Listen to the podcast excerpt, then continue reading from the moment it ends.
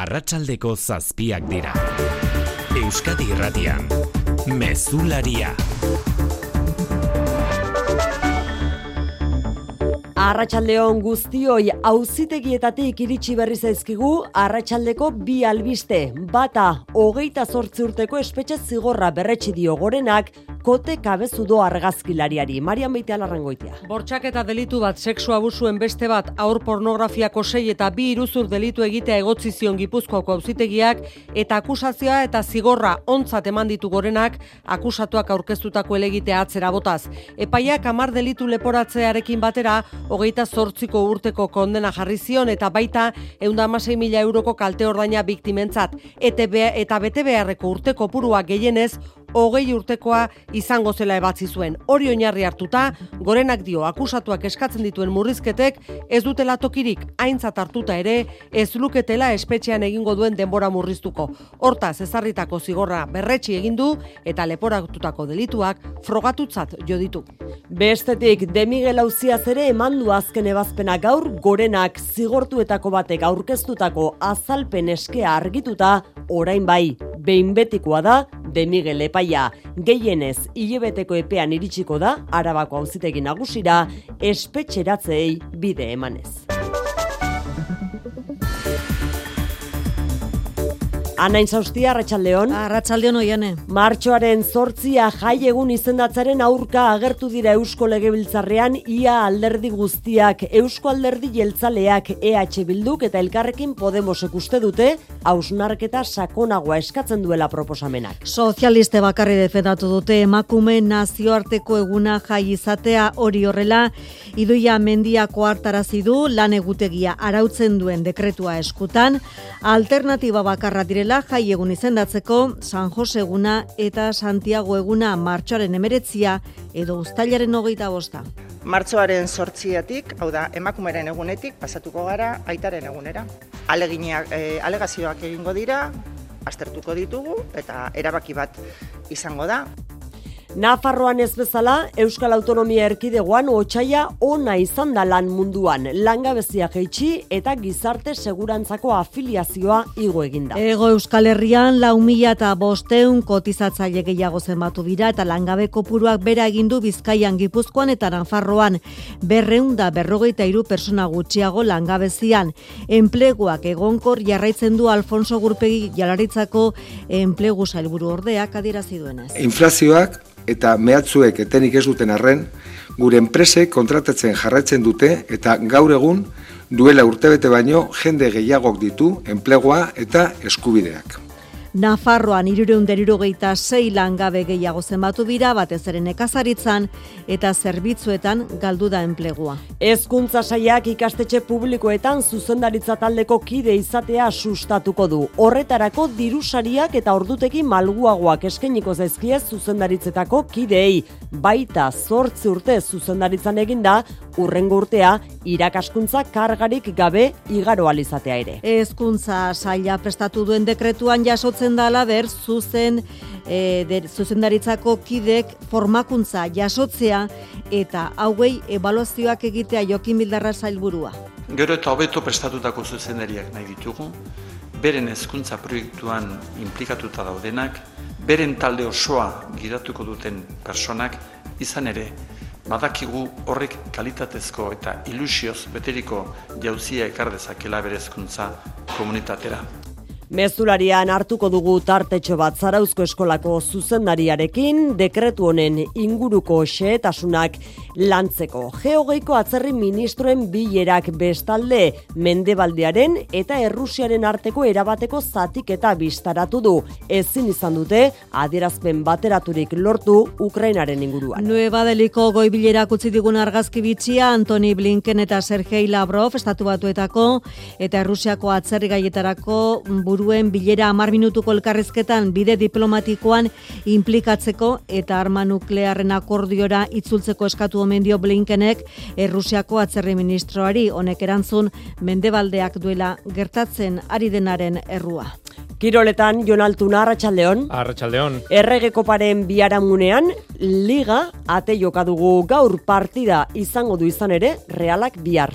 Kadizen aurka jokatuko du eta deialdian nobedadeak daude. Zubietan ari da erizaindegia usten. David Silva, Momoxo eta Ander Gebara zerrendan sartu ditu Imanolek. Azken bi partidetan Valentziaren eta Zeltaren kontrakoetan puntu bakarra eskuratu du talde txuri urdinak eta sentsazioak ez dira onak izan. Bihar bederatzietan, anuetan saiatuko dira garaipenaren bidera itzultzen. Bestalde, Erromara Europa Ligako partida ikustera joateko eskaria egin zuten mila zortzion berrogeita lau lagunek, izango dute sarrera datorren astean Estadio Olimpikoan euren taldea bertatik bertara ikusteko. Atletiken gaur egin diote ebakuntza lepauztaian Jon Morzillori. Ondo atera da klubak jakinarazi duenez eta orain lezaman hasiko du errehabilitazio prozesua. Erregekopako beste final aurrekoa gaueko bederatzietan Bernabeun, Real Madrid eta Barcelona aurrez aurre eta atletismoan hasi dira Europako pista estaliko Europako txapelketak Istanbulen, Euskaldunen artetik lehiatzen lehena, Iker Arozena, ondarri bitarra izango da bihar goizean luzera jauzian. Laboral kutsak babestuta, eguraldia eta trafikoa. Euskal Meteen Jonande Rarriaga Arratsaldeon. Kaixo Arratsaldeon, ondoren gorduetan eta bihar eguratzak ez du aldatzeko asmorik. Ipar mendebaldeko aizaren eraginpean zerua lainotuta egongo da eta noizbenka euri pizka bat egingo du kantauri zure aldean. Araba hegoaldean eta Nafarro erdiale eta hegoaldean ordea odeitza ez da intrinkoa izango eta ziurrenik ateri utziko dio. Temperaturari dagokionez, gutxi aldatuko dira termometroak bihar. Tokirik garaienetan izan ezik, ondorengo goitzaldean ez du izotza egingo eta bestetik biharko beroenak sortzi eta amabi gradu artekoak izango dira. Errepideen egoera, na? Aparteko eragozpenik ez, e, segurtasun saian esan digutenez. Eta itzordu bat ere egin nahi dizuegu, arratsalde honetarako.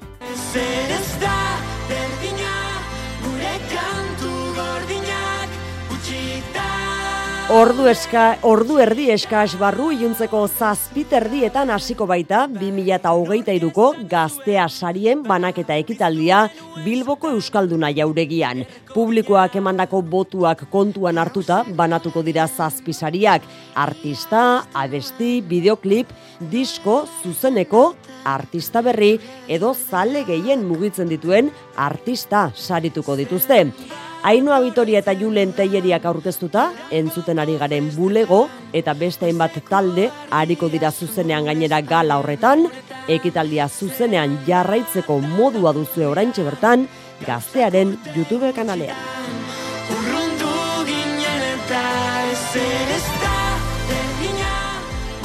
Zazpiterdietan bat egingo dugu guk eh, gaztea sarien banaketa gala horrekin zazpiak eta zazpi minutu ditugu, musikan eta errealizazioan, teknikan eta errealizazioan, Xanti Gurrutxaga eta Xabier Iraola. Euskadi Irratian, Mezularia, Oiane Perez. Auzitegi gorenak berretxi egin du sarreran aipatu dizuegu kote kabezudo argazkilariari Gipuzkoako lurralde auzitegiak ezarritako hogeita zortzi urteko espetxe zigorra marian. Bortxak eta delitu bat, seksu abusuen beste bat, aur pornografiako sei eta bi iruzur delitu egitea egotzi zion Gipuzkoako auzitegiak eta akusazioa eta zigorra biak ontzat eman ditu gorenak akusatuak aurkeztutako elegitea atzera botaz. Epaiak amar delitu leporatzearekin batera, hogeita zortzi urteko gartzela zigorra ezarri zion, baita eunda amasei mila euroko kalte ordaina biktimentzatere, eta behar bete beharreko urteko purua gehienez hogeikoa izango zela ere bazion epaiak. Hori hartu du oinarri gorenak, eta horren arabera dio akusatuak eskatzen dituen murrizketek ez dutela tokirik, aintzat hartuta ere, ez luketelako espetxean egingo duen denbora murriztuko. Era berean koteka bezudok akusazioen aurka aurkeztutako argudiak ez ditu balekotzat jo gorenak, tartean modeloei egindako argazkietan etzela pornografia deliturik izan, argazkien helburua etzelako sexuala bere esanetan. Gorena ez da iritzi berekoa, eta esan bezala Gipuzkoako lurralde auzitegiak ezarritako zigorra berretsi du honek leporatutako delituak frogatutzat joz. Gorenak bestetik onartu egin ditu partzialki akusazio partikularrek aurkeztutako elegiteak eta argazkilaria biktimen epaiketa gastuen parte bat ordaintzera behartu.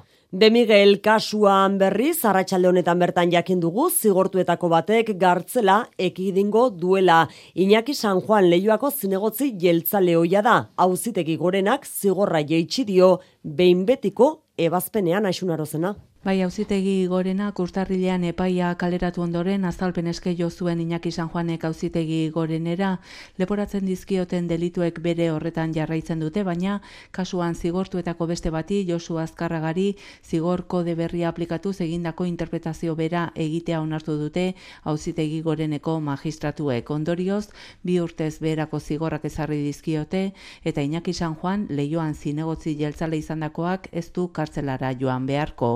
Orain Arabako auzitegira iritsiko da gorenaren epaia, auzitegiko iturrien arabera hori egiten gehien ez hilabete igaroko da, orduan egikarituko dute de Miguel kasu osoko epaia eta kartzelan sartu beharko dute, horretara zigortuta dauden Alfredo de Miguel, Aitor Telleria, Koldo Txandiano eta Xavier Sánchez Roblesek. Eta epaitegietan jarraitu Euskadiko auzitegi nagusiak Uli Azpi Fundazioaren enplegu publikorako deialdia balio gabeio eta biaramunean Uli Azpiko langile batzordeko gehiengoak elkarretaratzea egin du.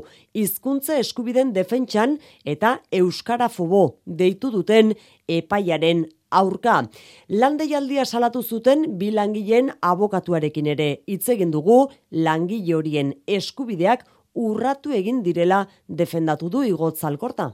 Uli Azpi Fundazioa Gipuzkoako Foru Aldundiaren erakunde autonomoa da eta langileen gehiengoa batetik eta aldundia bera bestetik gogorrentzun ditugu epaiaren aurka. Markel Olano aldun nagusia berretsi du kasazio legitea jarriko dutela. Bai, guk eh, atzo azterketa sakon bat egin genuen eta gainera Euskal Egintzako arduradunekin hitz egin da eta eta pentsatzen dugu e, sententzia honi aurre egin bartzaiola. Oso larria da, elegitearen oso garbi ikusten dugu. Auzite igorenaren ebazpenak jurisprudentzia jardezake, baina arrisku horren jakitun epaia ezin dela bere horretan onartu dio aldundiak eta hori bera elegitea jartzea aztertzen ari dira ela eta lab sindikatuak ere uliazpiko langile batzordean gehiengoa duten bi sindikatu horiek elkarretaratzea egin dute, lan deialdia gainditu zuten hogeita amalau langilek jada postu finkoa eskuratu zuten orain kinkalarrian daude uliazpiko lan batzordeko kide Jon Txasko. Digulako bakarrik guri eragiten, ba, justo opea atera den jendea, kontratazioak eta hola eta momentu honetan kenkalarrian dago. Sententzia honekin, bate, baino batez ere, ikusten dugu zentzuko bekaria dela, zen justo gure plana, gure hizkuntza plana, oinarritzen da, Eusko Jolaritzak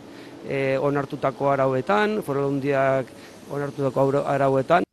Komisiones ez da elkarretaratzean izan, baina lan deialdiaren baldintzak Uliazpiko lan batzordeak aho batez onartu zituela azpimarratu dute. Uliazpiko bi langilek jarri zuten lan eskaintzonen baliogabetzea ekarri duen salaketa Francisco López Lera da euren abokatua, batetik adirazi du hogeita marrurte zera matela lanean eta orain euskaraz jakiteagatik baztertu nahi izan dituztela eta bestetik eta batez ere. Evidentemente lo que no puede ser que es normas internas o de menor rango vayan en contra de la norma madre, que es la Constitución española. Espainiako konstituzioa dagoela erkidegoko arauen gainetik. Eusko Jolaritzan ere egin dugu galdera, ez du iritzirik eman nahi izan, adierazpenak Gipuzkoako foru aldundiaren esku utzi ditu Jolaritzako hizkuntza politika sailak.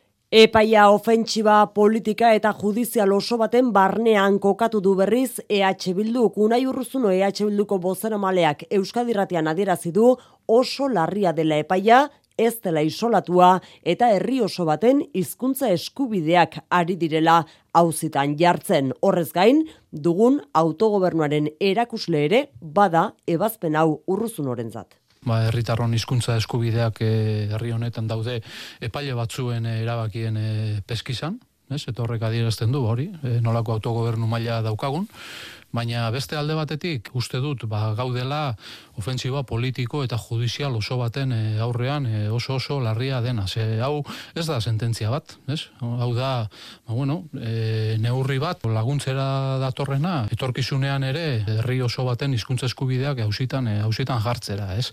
Adituei galdetuta berriz epai honek euskara eskakizunen sistema osoa jarri duela auzitan ohartarazi du Inigo Urrutia Euskal Herriko Unibertsitateko zuzenbide katedradunak. Euskadi Irratian azaldu duenez, aurreko epaietan ez bezala, oraingoan hizkuntza eskakizunen dekretua konstituzioaren aurkako bezala interpretatzen du sententziak eta hori jauzi kualitatibo larria da. Benetan larria da, ez? Eh hizkuntza eskakizunak arautzen dituen dekretua aipatu, interpretatu eta baliorik gabe e, usten duelako. Beraz, izan daiteke hizkuntza planifikazioa une honetan, bueno, ba, SDSan geratu dela, ba, konstituzioz kontrako txal, bajo izan dalako. Ez beraz, e, erabat, ba, bueno, ba, be, be, e, aurkitzen gara, ez, momentu honetan.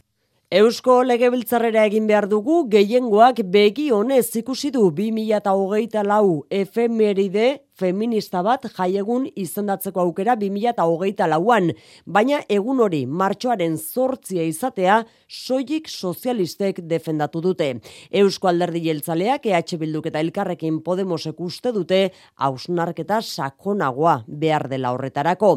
Eta horren aurrean idoia mendia lan zailburuak ohartarazi du 2008 lauko martxoaren zortzia gorriz markatzen ezpada alternatiba bakarrak bi direla martxoaren emeretzia edo ustaiaren hogeita bosta, hau da aitaren eguna edo Espainiako patroiarena. Maialen arratibel, konta iguzu? Bai, idoia mendia sailburuak bereari eusten dio, argudiatuta martxoaren sortzia jaiegun izendatuko espalitzazkenean, alternatiba bakarrak liratekela martxoaren emeretzia edo ustaiaren hogeita bosta zergatik. Ba berez, lan egutegia arautzen duen dekretuaren arabera, lurraldean, egun seinalatuak direnak soilik markatu daitezkelako gorri, zentzun. Martxoaren sortziatik, hau da, emakumeren egunetik, pasatuko gara, aitaren egunera. Alegazioak egingo dira, aztertuko ditugu eta erabaki bat izango da. Legebiltzarrean baina sozialistek bakarrik babestu dute aukera hori martxoaren zortzikoa, hausnarketa sakonagoa behar duelako maitane ipina zardieltzalearen eta EH Bilduko oiana etxebarrietaren hitzetan. Horrenbesteko garrantziedekon ekimen batek gutxieneko kontsentsu bat edo adostasun bat behar dauelako. Mugimendu feministarentzako martxoaren sortzia eta zaren nagoita bosta borroka egunak izan dira, ez jai egunak. Ez dira, gobernuenak, mugimendu feministarenak eta emakume taldeenak dira. Eta hiek ez dute hau nahi, ez behintzat momentu honetan. Elkarrekin Podemosek bezala, EH Bilduk maigainen jarri du besteak beste martxoaren hogeita marra, etxeko langileen eguna. Zure etxea efizienteagoa izatea nahi duzu? Baina, nundik hasiko gara? Zer finantzak eta behar dugun? Ze subentzio dauden ikusi behar da? Inbertitu efizientzian, errazagoa da orain. Sartu birgaitzerakin.laboralkutxa.eu simulatzailean. Ezagutu eskura dituzun laguntza eta kenkari guztiak eta behar duzun finantzaketa. Laboralkutxa, bada beste modu bat lehen begikolpean, bai. ez dakit oso seguru zauden, baina... Etxerako modukoa. Esan behar da daukat, zure estiloa pila guztien zaidala. Zer da oean egitea gehien gustatzen zaizu. Barru agotzea. Barruko arrapisteko modukoa. Zuretzat. Oizen da bihotz bat. Jateko modukoa. Bomboia ezaingo isoa zara. Gaur gauean, ETV baten. Eusko Jaurlaritzak enpresei laguntza emango die 2023ko enpresentzako laguntza plan berriarekin. Euskal ekonomiaren motorrarentzat, gure enpresa txiki eta ertainentzat. Laurogi programa eta 600 milioi euro baino gehiago laguntzetan. Informa zaitez euskadi.eusen. Aktibatu zure laguntzak. Eusko Jaurlaritza, Euskadi, auzolana. Ikastetxe publikoetako zuzendaritza taldeak egonkortzeko helburuz dekretua aurkeztu du gaur jaurlaritzak zuzendaritza funtzioari buruzko dekretua. Postu horiek erakargarriago egitea da helburua eta horretarako neurri berriak hartuko dira adibidez, zortzi urtez zuzendari aritu den pertsonak aukera izango durrengo urtean eskolarik ez emateko, etengabeko prestakuntza eskeniko zaie egutegi malguagoa eta baita aitortza ekonomikoa ere. Marina Arantzabal Zalauzko Lizardi Institutuko zuzendaria dugu, Arratxaldeo Marina. Arratsaldeon. Esan dugu Marina ikastetxetako zuzendaritza postuak erakargarriago egitea dela besteak beste dekretu honen helburua. Zaila da jendeak horrelako ardurak hartzea zailtasun hori nabarmentzen duzue? Bai, bai, egia esan, e, ez, ta, ez du jendeak e, hola borondatez hartzen askotan e, lan, e, hori, e, zuzendari postua, e, ba, hori, lankarga handia izaten dalako, eta azkenian, ba, guain arte, ba, ez zalako aitortza hain e, egiten, ez zalako zaintzen bai, hainbat, hainbat kontu, ez da?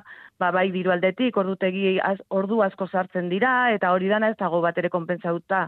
Igual zuzendariak pixka gehiago, baina zuzendaritza osoak azkenian talde bat gara eta talde guztia, ba, bueno, hor nik uste danak zaindu beharra dagoela, ez? Eta nik uste dut, ba, bueno, dekretu berri honetan, ba, bueno, bai lortzen dela, orain arte, ba, hori, zuzendaritza lehenetan aritu diren pertsonei aitortza eta errekonozimendua ematea, eta bueno, e, ze hor zuzendari asko egon dira e, lanean, dekretu honen atzian eizen e, elkartean, ez, e, ba, justu dekretu hau ontzeko, ez da?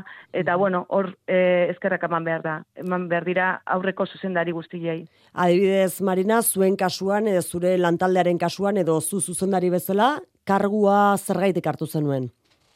Ba, bueno, e, zuzendaritza aldaketa iritsi behartzun, ze aurreko zuzendaritzak ba, zera mazkian, ba, lau urte, baina, bueno, e, noietako asko, best, aurreko zuzendaritza batean ere, ba, urte askoak egona ziren, eta, bueno, e, alda, e, aldatu egin behartzen, orduan, bueno, e, pixkat, e, nik nolabait sentitzen dut ikastetxea eh zakit konprometituta sentitzen naiz edo bertakoa naiz bai hemen ikasi nun eh zarautzen zarauztarra naiz eta bueno ez dakit alde hortatik bai ni pausua ba beti sentitzen dut implikazio hori ez? Eta nire kasuan horregatik egin nun ilusioakin eta eta horrela baina ez da erresa gero talde talde osoa bilatzen ez? Hor ba bueno bakoitzaren eh E, egoerak ere biratu behar dira, etxekoak, eta ze azkenian e, bai da e, aldaketa bat, eta eta ardura handia suposatzen duen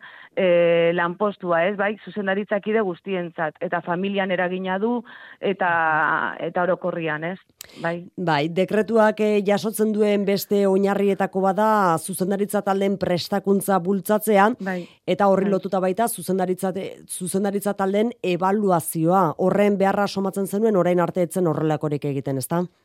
Bai, igual ez hain e, garbi bai formazio ematen dala eta prestakuntza, baino ez e, horrela e, planteatuta ez. Aurten ja aldatu da eta ja hai dira bide hori hartzen, e, Google waigea e, formazio hori jasotzen, igual zuzendaritzak idea gehiago beharko lukete, baino e, nahi erabateko bai, e, beharrezko irutzen zait e, funtzioak e, profesionalizatzea, baina bueno, e, eta kalitatezko formakuntza bat ematea, ez? Baina bueno, aztu gabe e, Euskal Eskola Publikoaren izaera komunitarioa, ez? E, bai.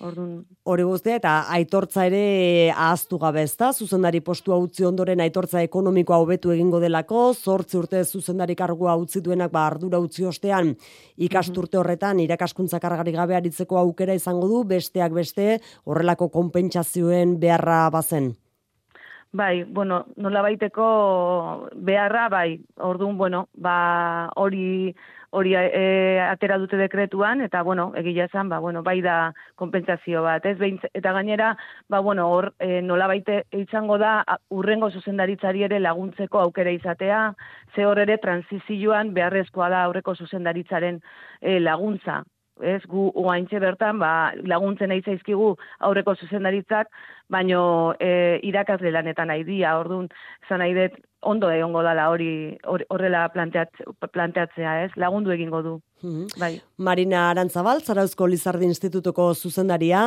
eskerrik asko Euskadirrateko deiari erantzuteagatik. Vale, zorregatik. Lan esparruan bien bitartean, albiste ona utzi du, otxaiak gizarte segurantzaren afiliazioaren gorakada nabarmena izan baita. Lau mila eta bosteun kotizatzaile gehiago zematu dira, ego euskal herrian, bi erkidegoetan egindu gora afiliazioak langabeziak ordea, portaera ezberdina izan du, jeitsi eginda Euskadin, igo Nafarroan mertxetxe berria. Urtarrilan baino, seireun eta bederatzi langabe gutxiago zenbatu dira otxailan Euskal Autonomia Erkidegoan, hiru lurraldetan eta sektore guztietan egindu bera langabeziak, modu beretsuan gainera emakume eta gizonezkoen artean. Une honetan, eunda amabi mila pertsona daude izena eman da enplegu bulegoetan Euskadin. Inflazioa eta testu inguru ekonomikoari lotutako ziurgabetasuna hartuta lan merkatuaren egon kortasuna nabarmendu du Alfonso Gurpegi jaurlaritzako lan sailburu ordea. Inflazioak eta mehatzuek etenik ez duten arren, gure enpresek kontratatzen jarraitzen dute eta gaur egun duela urtebete baino jende gehiagok ditu enplegoa eta eskubideak. Nafarroan aldiz gora egindu langabeziak otxailan, urtarrilan baino irureun eta irurogeita sei langabe gehiago, nagusiki zerbitzuetan eta nekazaritzan galdutako enplegua medio. Lan merkatuaren portaera nola nahi, otxailan oiko denari jarraitu diola Nafarroan nabarmendu du txerra gartzia deulatek gizarte beatokiko zuzendariak. Foru gobernuak zein jaurlaritzak bi erakundek azpimarratu dute gizarte segurantzaren afiliazioak izandako gorakada eta lan erreformaren eragin onuragarria otsaileko kontratu berrien laurdena inguru mugagabeak izan baitira. Datu hauen aurrean baikor Konfebask enpresarion elkartea 2023an langabezia aurre ikuspenek beteko diren itxaropena azaldu du irakurketa kritikoagoa plazaratu dute sindikatuek elak salatu du langaben erdiak baino gehiago ez dutela diru laguntzari jaso labek eta UGTek emakumen langabezia egiturazkoa dela nabarmendu dute. Osakidetzako neumologia lorreko lan eskaintza publikoan irregulartasunak izan direlakoan salaketa aurkeztu du azkenean ela sindikatuak Euskadiko fiskaltza nagusian. Sindikatu horrek ez ezik labek ere salatu zituen ustezko irregulartasunak baina ikerketa abiarazteko irregulartasun zantzurik ez dagoela argudiatu du jaurlaritzak. Esan bezala orain ela sindikatuak fiskaltza nagusira jo du Ester Saavedra osasun arloko ela sindikatuko bozera malea. Gu pasatu egin diogu fiskalari da datu guztiak, e, ala nola, lehenbiziko lau agutagaiak e, hospital berekoak diala, gainera, bueno, notak ikusita oso nota altuak dauzkatela.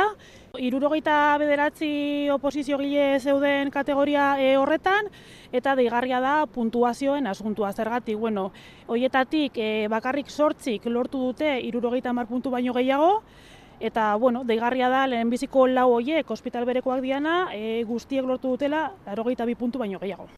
Eta Nafarroan gobernuko alderdiek eta Euskal Herria bilduk akordio ardietzi dute funtzio publikoko langilentzat hobekuntzak eskaintzeko taldek bilege proposamen erregistratu dituzte parlamentuan plantilla publiko osoaren lan baldintzako betzeko baita osasunbideko gainantzeko langileenak ere.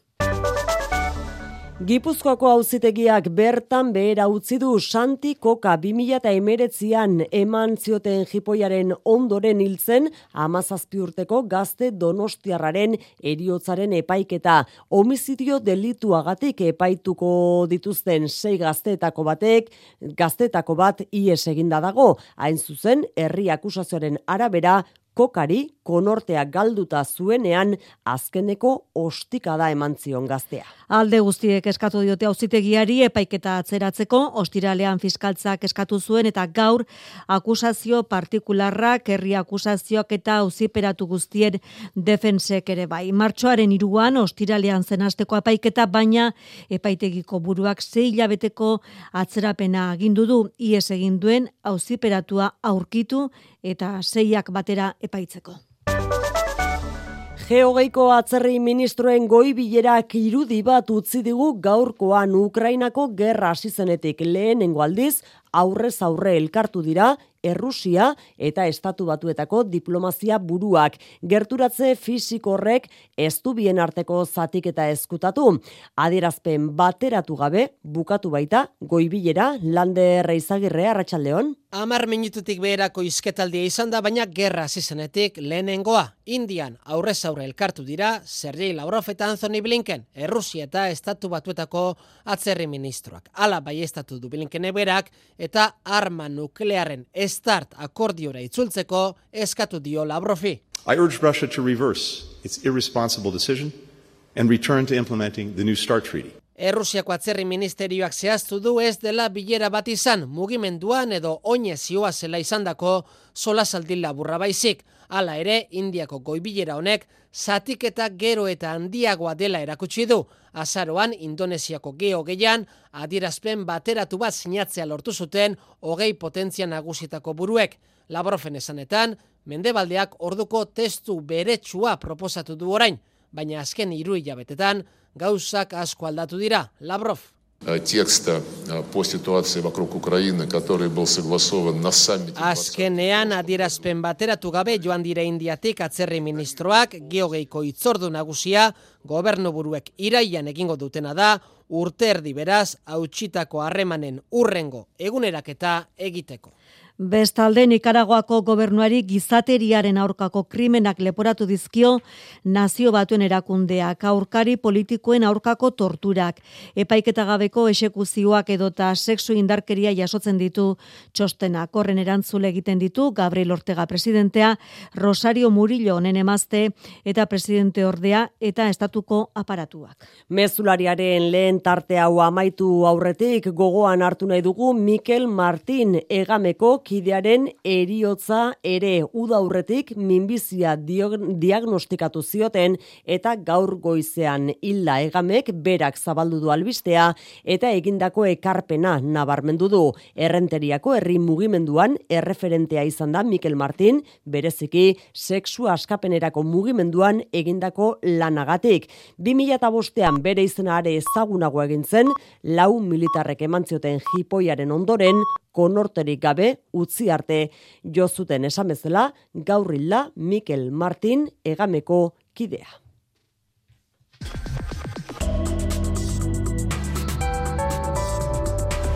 Euskadi Irratian, eguraldia eta trafikoa. Errepidetan Marian zein dagoera? Ba, istripu bat izan da Bizkaia segiru zazpi errepidean leioan getxorako norabidean eskubiko erreia moztuta dago eta kotxe hilarak sortzen ari dira, beraz arretaz gidatu puntu horretan.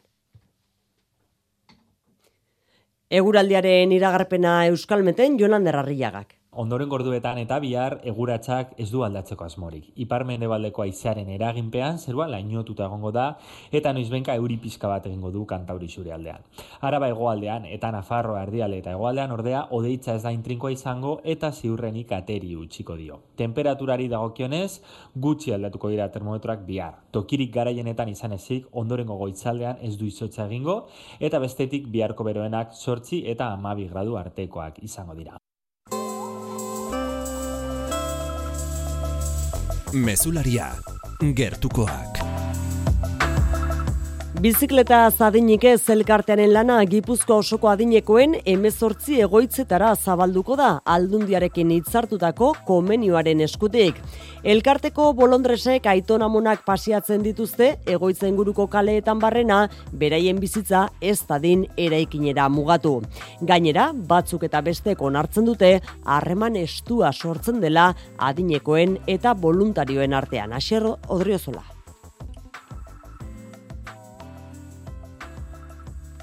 Bizikleta zadinik ez elkarteko bolondresek garbi dute, aberasgarria da oso bizipena. Pasadizo asko dituzte eta momentu unkigarriren bat ere bai. Bueno, ba, azkenak goatzen naiz, emakume bat ogoi urte itxaso ikusi gabe. Ta, eta jo ginean, e, zea, aize horrazira, antigo gotaldia esan da, a jo ginean, eta bueno, emozionatuta gaina itsasua ba indartu zebilen da olatuak eta horre han aizo horrazian da, ba bueno, ondo. Eta gainera ariketa egiten dute pedalei emanez. Erabiltzaileak ere oso gustura agertu dira. Umore honez eta elkarri adarra jotzen bi joaten baitira batera trizikloan. Yo por, por Garbera y por todo eso. Yo ya tengo ya 90 años no quiero morir. Que me saquen también. Yo salgo con frío y todo. Esta sale mucho. Esta es muy pendona, eh. Markel Olano diputatu nagusiak zartze osasuntxuaren eremuan sartu du proiektu hau.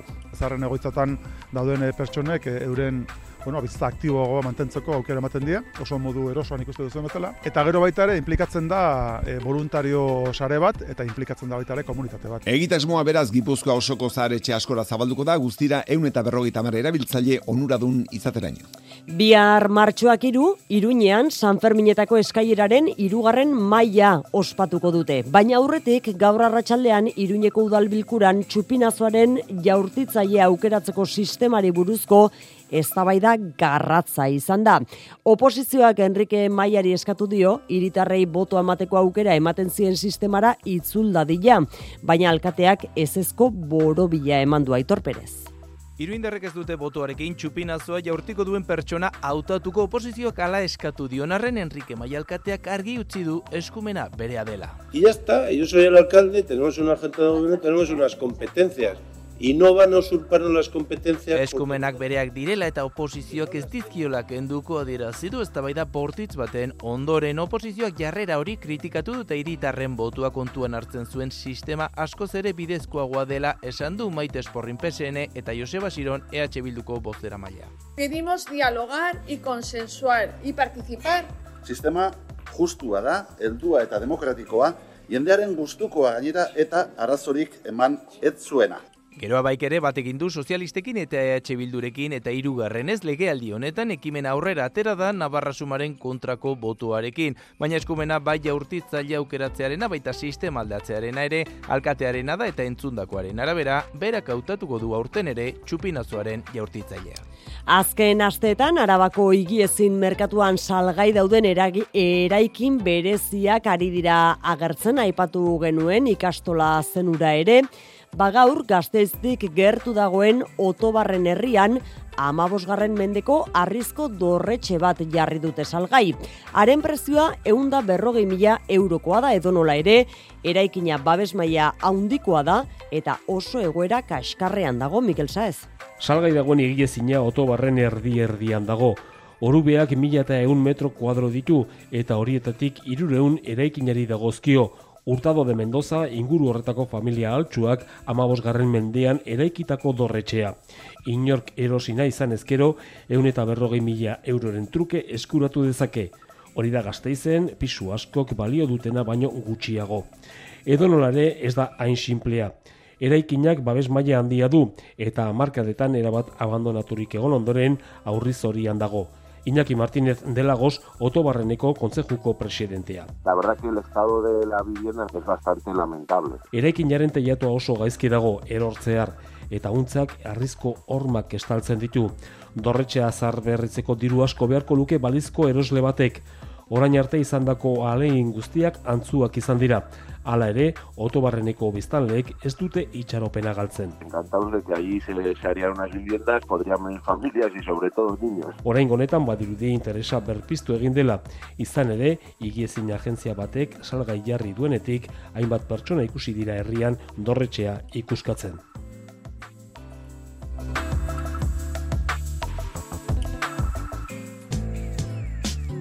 Cultura Leyoa.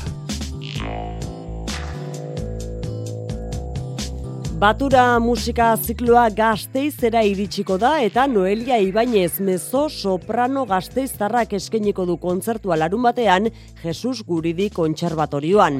Frantzian finkatuta Ibainez duela amar urte atera zen Euskal Herritik bere kantu ibilbideari ekiteko eta orain jaioterrira itzuliko da kontzertu liriko hau eskaintzera. Errepertorioan Euskal Doinuak eta atzerrikoak uztartuko dira eta Ibainezek ondoan izango ditu Maider Ronkete sopranoa eta Franco Caballeri piano jotzailea.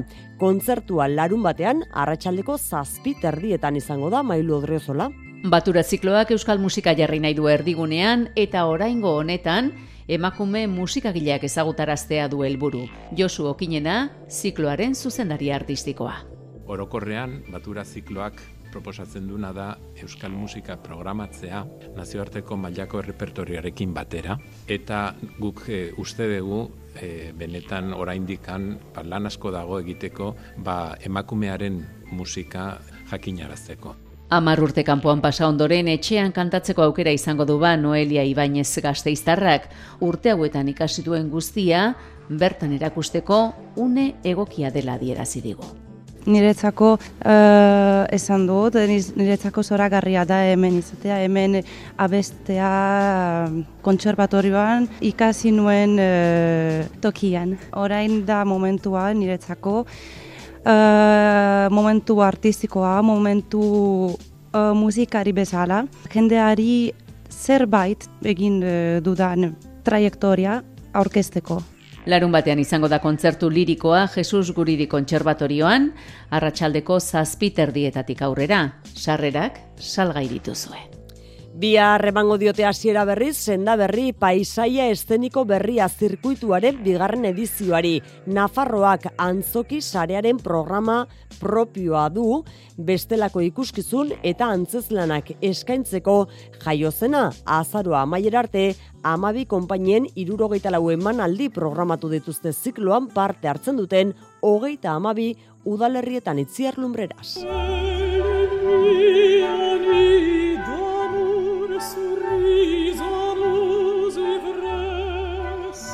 Senda berri zirkuituaren bigarren edizioari hasiera emango dio Iluna konpainia Nafarraren Persefonek. Indarkeria, abusua, justizia eta mendekuari buruz hitz egiten duen antzeslana. Azaror arte, hogeita mabi udalerritara iritsiko den programaren lehenengo proposamena izango da, Iker Bengoetxea zirkuituko kudeatzailea gure bazkide diren gune eszenikoetara bestelako edo ohikoak ez diren proposamen eszenikoak eh, bidaltzea da helburu. Hau da, igual hain komertzialak ez diren lanak edo gai sozialak lantzen dituzten lanak, normalean boloak lortzeko zailagoa izaten zaie lan hauei eta orduan ziklonen bitartez saiatzen gara nolabaiteko eskaintza ematea ba, gure publikoei eta gure gune eszenikoei. Izan ere bestelako ikuskizunak eskaintzeko apustua egiten du berrik, esaterako produkziones maestrasen la malpaga, maitane azpirotzen archipielago zirko koreografikoa, edo zuk performing arts konpainiaren dantza garaikidea. Proposamen diferenteak ezain komertzialak antzokietara iristea zailagoa dutenak alegia. Gu deitzen diogu sendaberri paisaia eszeniko berriak, gure gune eszenikoetan bide eszeniko edo proposamen eszeniko berriak eramateko helburu horrekin. Lehenengo asteburu honetarako programatu dituzten emanaldiak dira Ilunaren Persefone antzezlana Bianan eta Irurtzunen, Biobu zirku ikuskizuna Berriozarren eta Markeline konpainia Bizkaitarraren Gambara agoitzen.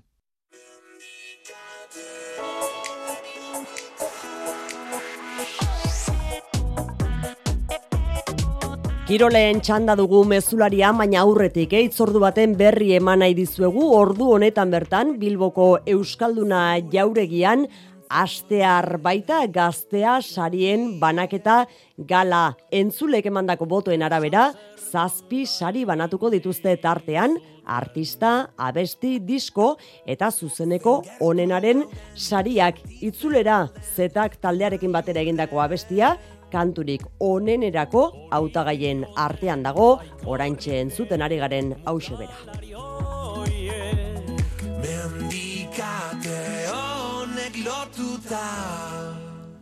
Ainoa Bitoriak eta Julen Teieriak gidatuta, gaztea irratian eta honen YouTube kanalean jarraitzeko modua duzue, gaztea sarien gala hori zuzen zuzenean orain bai kirol albisteak Jon Altuna Arratsaldeon. Arratsaldeon oiane.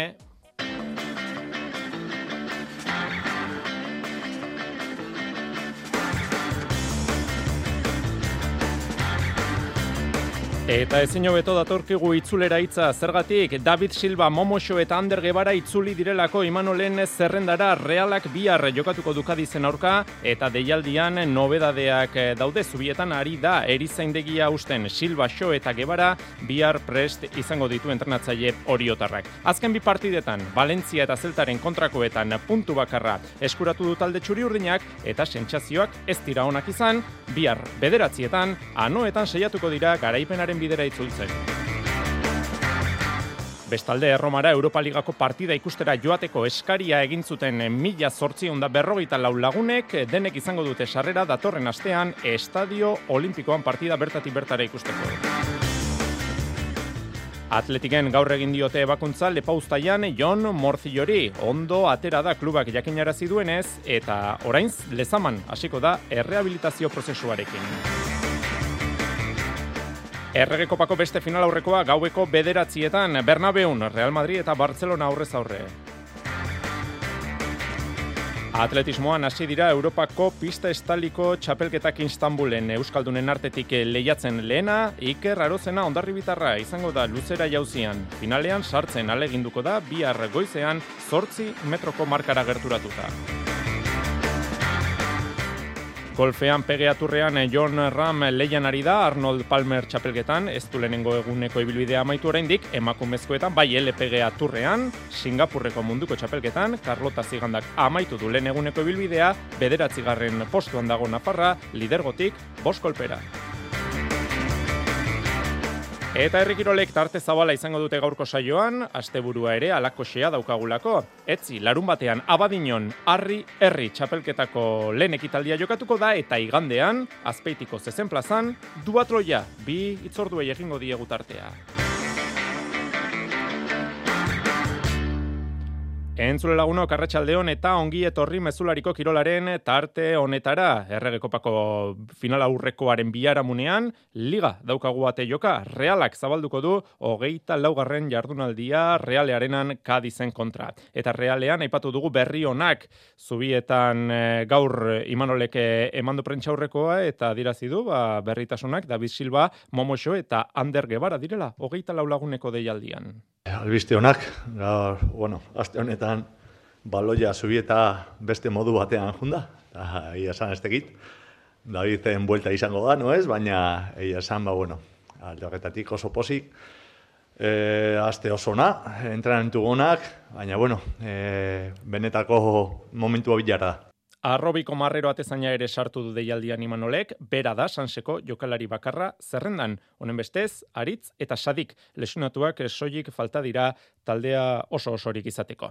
Momoxo eta Silva zenbateraino daude jokatzeko moduan? Bai, launtzeko daude, eta xirati jokatzeko, ba bueno, e, alegia noan esango nizuke ezet, baina gaz segurunik ez lo oso ondo egingo eta, bueno, jakintasun, no? Bila ze aukeratuko eten. Bien arteko nolabaiteko banaketa edo alderaketa ere egin du gaurko agerraldian. Ez da berdina David Silva o Momo.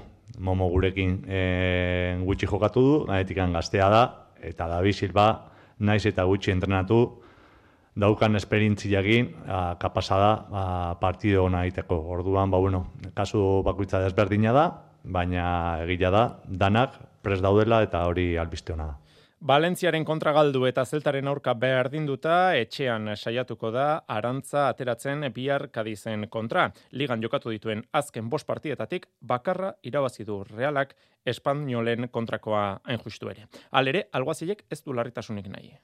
Naiz eta e, bolara honean egon, beti nahi da, jarraipena eman da hori ez moztutzeko, eta alde gantzitz ba, emaitzak ez balima daude, ba, nahi desuna da, hueltatu, no? E, bueno, importantia bai, baina beti bezala e, saletuen aurrian jokatze du, eta azkenengo bi partiak ez ditugu irabazi. Orduan, ba, bueno, e, gogua ez da falta, aleginak egin goitugu, e, bueno, bitak saletuak gustora e, etxera bueltatzeko. Datuei begiratuta, Kadizen aurka jokatu dituen azken zazpi partidak irabazi egin ditu realak. Bihar aukera izango du, txapeldunen ligako postuetan sendotzeko, baina horretarako irabazi beharra dago. Bestela ere, Kadiz albiste da, elxen aurkako partidan epaiek erabaki okerra hartu zutela eta kirol arbitrajeko auzitegira jodu, neurketa hartako azken amar minutuak berriro jokatzea nahi du talde Andaluziarrak, eta hori gertatu bitartean, liga behin behinean gelditzea ere nahi luke. Erroman ere, Erroma ere, bateko eta besteko, ba, hortxe dago, eh, martxoaren bederatzean, jokatuko du Realak Europa Ligako partida, eta sarrera eskatu duten realeko zale guztiek bermatuta izango dute euren eserlekua estadio olimpikoan. Mila zortzion da berrogeita lau eskatu ziren e, denera, e, beraz esan daiteke, reala ez dela bakarrik egongo erromako estadio olimpiko horretan. Eta erregekopan, biharamuna, sadarren, hogeita iru mila eta hogeita sei lagunen aurrean, bat eta utxira zuen osasunak, baina ezer ez dago erabakita. Ilabete barru, somamesen, jokatu behar dute itzulerakoa, jago barrasate. Zein edak, ez nik uste dute eliminatorixi haidin dagoela ondino, e, parekatute jarraitzen da bela, eure gol bat da, ez badak egusan mameser dan, baina bueno, hilabete falta da, eta oin ligan, zentro biga, ez lau partio duko aurretik, eta eta oin zeltan ipini bidogu buru. Julen Agirre Zabalak uste du apirilaren lauan, samamesen irauli dezaketela, kanporaketa. Bakigu iabete barru e, partia samamesen daukagula eta gure zaleekin batera e, partio sendoa egiten badegu, e, seguro aukerak izango ditugula final horretan egoteko. Gainerakoan atletikek gaur jakinarazi du Jon Morzillori ebakuntza egin diotela lepauztaian eta dena primeran atera dela jakinarazi dute. Datorren astean hasiko du errehabilitazio prozesua Jon Morzillok. Eta erregeko para itzulita labur labur esan dezagun, gaurko beste final aurrekoa Bernabeun jokatuko dela, gaueko bederatzietan Real Madrid eta Barcelona aurrez aurre. Bigarren mailan Eibarrek Kanarietan Eliodoro Rodríguez futbol zelaian jokatuko du Tenerifen eh, kontra ligako jardunaldia. Etzi, larun batean, arratsaldeko seiterdietan da, norgeiagoka. Zelai zaila izan da historikoki, arma ginentzat. Gaizka garita no entrenatzailea. Piskat nortasun kontua ere bada, ez? E, horrelako zelaietan, e, e, aurrera pauso bat egin behar da eta eta erakutsi ba ba zein dan gure helburua eta hori oso gutxi falta dela zelingo hilabetetan gaude eta nahi baduzu goian jarraitu horrelako zelai zailetan irabazi behar da bai. Astelenean jokatuko du Alabesek Villarreal beren zelaian. Eta Alabesa ipatuta, emakumezkoetan Alabes gloriosasek mendizorrotzan jokatuko du martxoaren hogeita zeian ligako partida Atletico Madrilen aurka. Igandea da eta eguerdiko amabietan da itzordua. Eta futbol blokearekin amaitzeko negreira aferari dagokionez, gaur Medina Cantalejo, epaien batzorde teknikoko buruak hitz egin du Espainiako Federazioaren egoitzan, epaiez inguratuta, eta hitzez hitz onela esan du. Ni ez naiz ustela, zuek etzarete ustelak eta hau argitu beharra dago. Fiskaltzaren ikerketetan laguntzeko prest daudela esan dute gaurko agerraldian eta negreiraren kasu euren hitzetan aislatuarekin kolektibo guztia epaitzea okerra dela iritzi diote.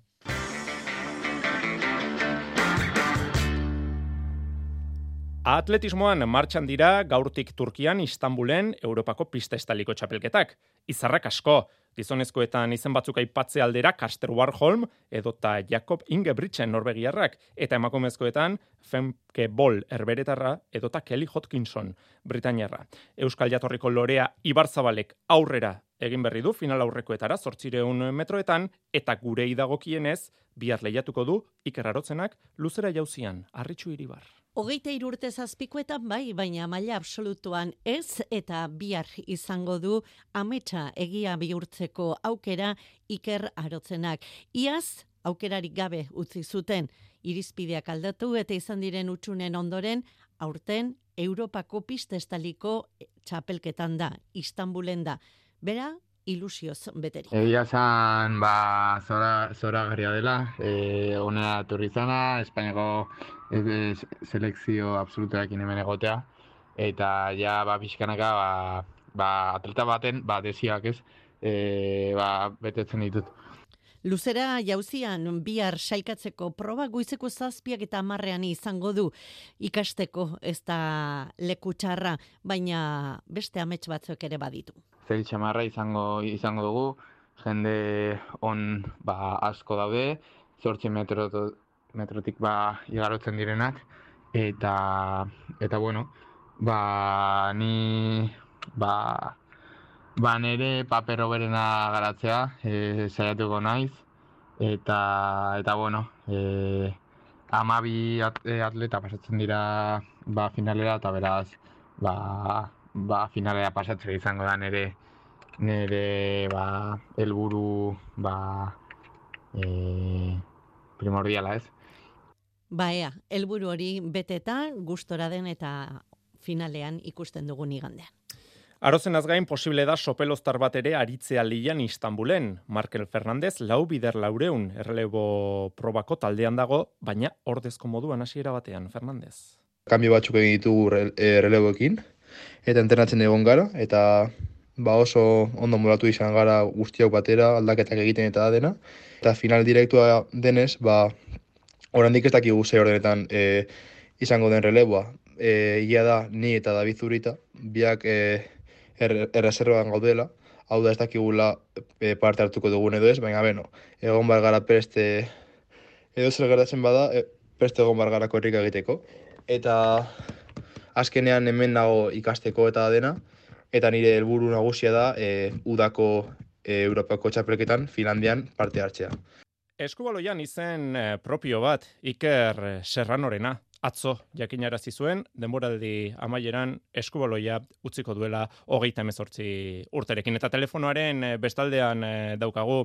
Iker Serrano kaixo arratsaldeon Aupa kaixo arratsaldeon Jon. Bueno, e, galdera behartua da. E, zergaitik hartu duzu erabakia Iker? E, zein da razoia Bueno, naiz eta na, ondo sentitzen naiz fisikoki, eh? baina bueno, egia esan eh, kanbio batzuk ibili egondian ere bizitzan, eta bueno, gabonetatik hain nintzen ja pentsatzen, eta mentalki aurten eh, zaila izan da ez? Bi kompetizio jolastu ditugu, bai Europan eta bai Ligan, eta bueno, nahiko nekatutan egoen, eta bueno, eh, bai eh, ba, parejakin hitz egin da, bo, pausoa ematea erabaki deu, eta bueno, lasai asko nago, konsientzia tranquilakin, eta bueno, eh, earki, earki. E, bueno, atzera begiratuta, ibilbide oparo bat ikusten dugu, Iker, e, asobal ligako jokalari historikoetako bazarela esango dugu, mila goletik gora sartu dituzu, talde askotan ibilizara, e, bueno, Almerian, Puerto Sagunton, e, Benidormen zaude orain, Euskal taldeetan ere bai, Arraten, e, Bidasoan, e, ibilbide benetan oparoa egin duzu urte hauetan guztietan, Iker.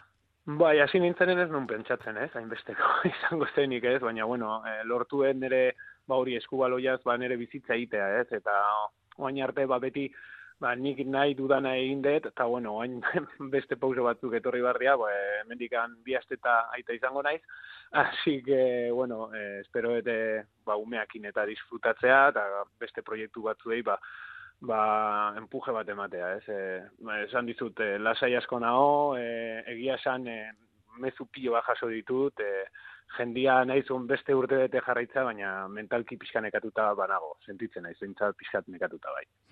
e, beraz, esan daiteke iker, horren hasiko dela zuretzat, partidari garrantzitsuena. hori da, hori da. Hori da, hori da. Gola ja sartu non, eta hoen partida galditzea, bai, bai, bai. Bai, bai, hor borroka asko egin beharko da, eh? 6 metroetan eta buf, hor... Ba, bai, ba, bai, bai, pixat urduri bana, eh? baina, bueno, saiatuko naiz eh, primera niten, eta, bueno, naiz ta momentu txarrak euki, ba, saiatuko gehaurrea da, jarraitzea, ez? Eskualoian bezala, filosofi berdina, eh? Hori da. E, bueno, Iker, e, izango dugu denbora zurekin luze eta zabalitze egiteko ja behin denboraldia amaituta eta e, ja, bueno, zure ibilbidea sakon aztertzeko, baina e, pixka bat mm, konta iguzu zuri mm, eskubaloiak zer, zer eman dizun eta egindakoarekin e, gustura geratu otezaren? Bai, esan dizut, ez, e, pentsatzen una baino gehiago indet, e, azkenen esperientzi die, ez, e, diru asunto batik ez dugu askoatea, baina esperintzi piloa, lagun pilo bat, e, leku ugari ezagutu izan ditut, e, bai hemen, bai frantzin eta bai Europan, eta ni uste hori dala garrantzitsona, ez, e, gaina gaur eta atzo demostratu indiate, ba, ba nahiko garrantzitsua naizela e, pertsona batuentzako, eta hori, ba, ba, ezakite, arro sentitzen naiz, ez? Ez dagoelako maitatua izatea bezalakorik eta Iker oh, Serrano ba hori ari da sentitzen eta gu ba posten posten gara Iker Serranorengatik nola ez. Iker benetan besarkada handin bat eta gozatu e, etapa berri eta garrantzitsu hau. Eskerrik asko Jon beste bat bueltan. Herri harri, herri, txapelketa, larun batean jarriko da abian, abadinoko probaleguan arratsaldeko zazpietan. Sarrera libre izango dute, herri zaleek. Jose Maria Paulaza. Arri herri saioak jantziko du ondorengo asteetan herrikirolaren egutegia. Hamasei gizonezko lautaldetan banatuta eta amabi emakumezko beste lautaldetan. Gidaria izango dute taldeek eta harri jasotzaile bakoitzak harri jakin bat. Jasoaldiko puruak denbora irabazia izango du berekin eta denbora altxorra baliatuta egingo da sailkapena. Hortik joko lukete finalera txapelketarako propio beren beregi aurkitutako harri baldar batekin. Nesken taldeak ulia, ergobia, ibiur eta moilarri ditugu eta azken honetan lur errekondo. Ba bai, ba bai, e, ba aurrekon e, bueno, grabak eta ikene ginen eta ba pizkan azaltze zana, ez? Txapelketa guztik izatea o individualako bikoteka, ola taldeka ez da apenas ikusi eta bueno, gero aparte ba ETB kantolautako gutxillo, ez? Ordun ba pizkat ikusgarritasun hori emateko eta erakargarritasuna gehiago, ba, egile esan nahiko, nahiko txapelketa polita dirudit, ahi anola da. Nesken lehiak eta kiru harri ditu, talde bakoitzak, hiru harri jasotzaile dituelako, pixu handienekoarekin hariko da usur bildarra. 6 minutu dazkau, e, mi, bueno, bolarekin minutu bakarra izango da, eta gero izango da, ero, iru minutu edo bi, ba, e, laro ditazazkiterdiko rektangularrakin, eta e, iruita iruko zilindroakin. Hoi gero banatu erko da, han bertan, zozketa iten danen, ba, irabazten duen e, taldeak e, aukeratzuko du ze harrekin nintzen bat denbora. Ba, bera, hobeto egokit ezaionan arabera. Eta noski, hortarako belaunak ongi eduki behar dira, nola ditu eskubaloi jokalari hoiak? Bueno, bueno, ba, talerrotik pasazio tarteka eh, eskatzea jazte, eta oen gozo, oen gozo idea erantzuten, eh? baina, bueno, egila da, ba, nahiz arreia ez eain kirol bortitza izan ez, eskualetekin alderauta, baita ere, ba, belaunek sufritzeuela, eta nire kasun gehiago, ba, lezizak e, pilatuta azkakelako, Eta ondo, ondo, oango ondo. Pasan izanetik pasan izan, eta txapelketako behintzat ondo egon nahi. Gizonezkoen taldeak laukoak direnez, denera lau harri izango dituzte, berreun kiloko kuadroa, eunda berrogeita mar kiloko kubikoa, eta bi harrikopa, eunda hogeita bost eta eun kilotakoak. Albizuri, igeldo, etxauri eta laukariz dira mutilen taldeak. Laster izango dira, lehen da biziko demak eteben ikusgai, astelen gauetan. Tuatloia ere, Badaukagu, igandean, azpeitiko zezen plazan, Jonander de Laoz. Txapeldun berri izango du Euskal Duatloiak, igandean jokatuko dute finala azpeitian eta kanporaketako sei honenak esaiatuko dira garaipena eskuratzen. Eneko saralegi da aietako bat, errazkingoak une honean helduko dio lehiari. Bueno, oain momentun guztua bilatzen naiz, azkeneko enterramentutan da nahiko guztua haitu naiz, eta eliminatorian guztua gelditzen ditzen bezala, oain puntu nahiko honean aiatzen naizela iruditzen zaite. Bitxandatan, banatuko da finala, kanporaketako laugarrena, bosgarrena eta zeigarrena hariko dira estrenakoan, Saralegi Bera, Xavier Zaldua eta Suarri Rodríguez. Horezko txanda jokatuko dute, gero, otxaileko lehen iruzelkatuek, arkaitz jauregik, ibai soroak, eta oierrek ainamarezeke batean edo bestean, aurkari indartsuak daudela dirazi du eneko Saralegik. Bai, eliminatorian ikusi zen bezala, azkenean maie altu edau, eta tarte oso txiki gongo diela ustez batetik bestea, eta oso detaile txikitan erabakiko dela txapelketa iruditzen zait. Aizkoran hasi, korrika segi eta berriz ere aizkorari helduta amaituko dute saioa berrogeita bostontzako lauen borre bakiko dituzte estrena, etzan da, lau kilometrokoa izango da korrika saioa berrogei itzuli zezen plazari alegia, eta tamaina bereko lauen bor zutik ebakiko dituzte amaitzeko. Denborariko egiten duena hartuko du, ugaiz mugertza iazko txapeldunaren erreleboa. Agurtu dugu tartea, gure besterik ez, ondo segi. Iluntzeko zortziak dira. Euskadi Irratiko Informazio Zerbitzuak. Albisteak. Arratxaldeon berriz ere guztioi Espainiako auzitegi gorenak bi epai utzi ditu arratsalde honetan kotek abezudo argazkilariari berretxi egin dio hogeita sortzi urteko espetxe zigorra bestalde orain bai, behin betikoa da De Miguel auziaren epaia.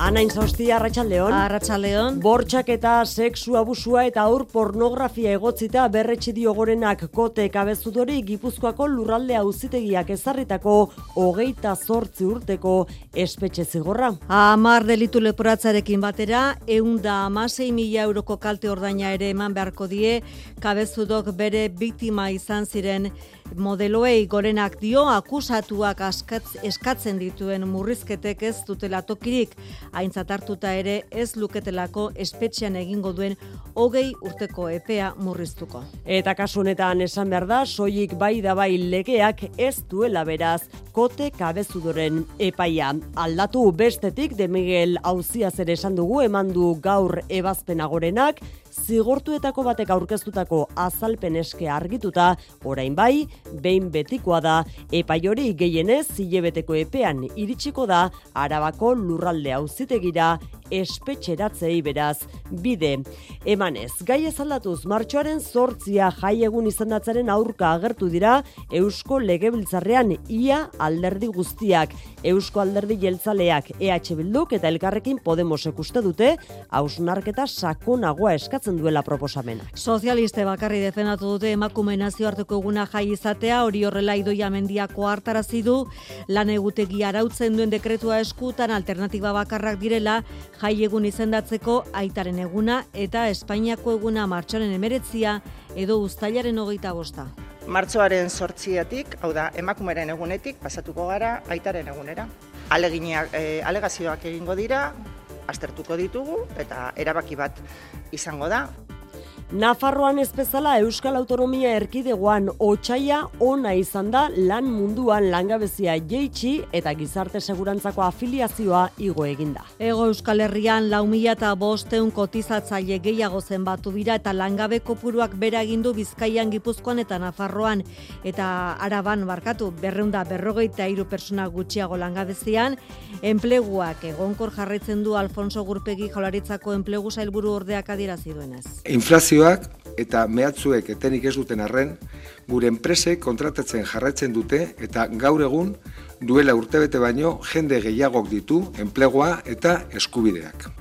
Aldiz Nafarroan irureunda irurogeita zei langabe gehiago zenbatu dira batez ere nekazaritzan eta zerbitzuetan galdu da enplegua. Hezkuntza saiak ikastetxe publikoetan zuzendaritza taldeko kide izatea sustatuko du horretarako dirusariak eta ordutegi malguagoak eskeniko zaizkie zuzendaritzetako kidei eta zortzi urte zuzendari eginda urrengo urtea irakaskuntza ekargarik gabe igaro al izango da Marina Arantzabal Lizardi ikastolako zuzendaria izan dugu mezularia saioan.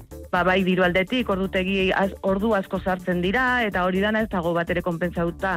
Igual zuzendariak pixka gehiago, baina zuzendaritza osoak azkenian talde bat gara eta talde guztia, ba, bueno, hor nik uste danak zaindu beharra dagoela, ez? Eta nik uste dut, ba, bueno, dekretu berri honetan, bai lortzen dela, orain arte, ba, hori, zuzendaritza lehenetan aritu diren pertsonei aitortza eta errekonozimendua ematea, Ezkuntza saila prestatu duen dekretuan jasotzen da ber zuzendaritzako kidek formakuntza jasotzea eta hauei ebaluazioak egitea. Geogeiko atzerri ministroen bilerak beste behin mendebaldearen eta errusiaren arteko erabateko zatik eta biztaratu du.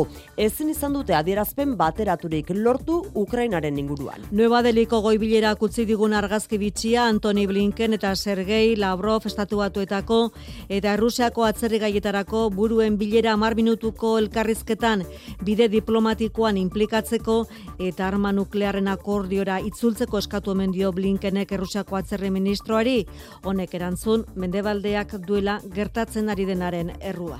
Amaitzen asteko eguraldiaren iragarpena Euskalmeten Jonande Errarriaga ondoren gorduetan eta bihar eguratzak ez du aldatzeko asmorik. Ipar mendebaldeko aizearen eraginpean zerua lainotuta egongo da eta noizbenka euri pizka bat egingo du kantauri zure aldean. Araba hegoaldean eta Nafarroa erdiale eta hegoaldean ordea odeitza ez da intrinkoa izango eta ziurrenik ateri utxiko dio. Temperaturari dagokionez gutxi aldatuko dira termometroak bihar. Tokirik garaienetan izan ezik ondorengo goizaldean ez du izotza egingo eta bestetik biharko beroenak sortzi eta amabi gradu artekoak izango dira. Errepidetan ez dugu nabarmentzeko arazorik. Arratxaldeko zortziak eta 6 minutu ditugu, eta itzordu bat ere bai hasi berria baita gaztea sarien banaketa ekitaldia zuzenean jarraitzeko aukera gaztearen YouTube kanalean bihar goizean ezagutuko ditugu gaur gauean. Ezpada zeintzuk diren sarituak entzun ezagun gala. Jende ondo dago ere jotze du txalo galak, hau, eta kize... Ez? Ah, bueno, eskerik asko. Ene coachen ahotsa oraintxe bertan zuzen zuzenean gaztea sarien gala horretatik esandakoa, eh? Saridunak datozen orduetan ezagutuko ditugu. Besterik ez gure aldetik biarritzuliko da mezularia. Ondo izan, bihar arte.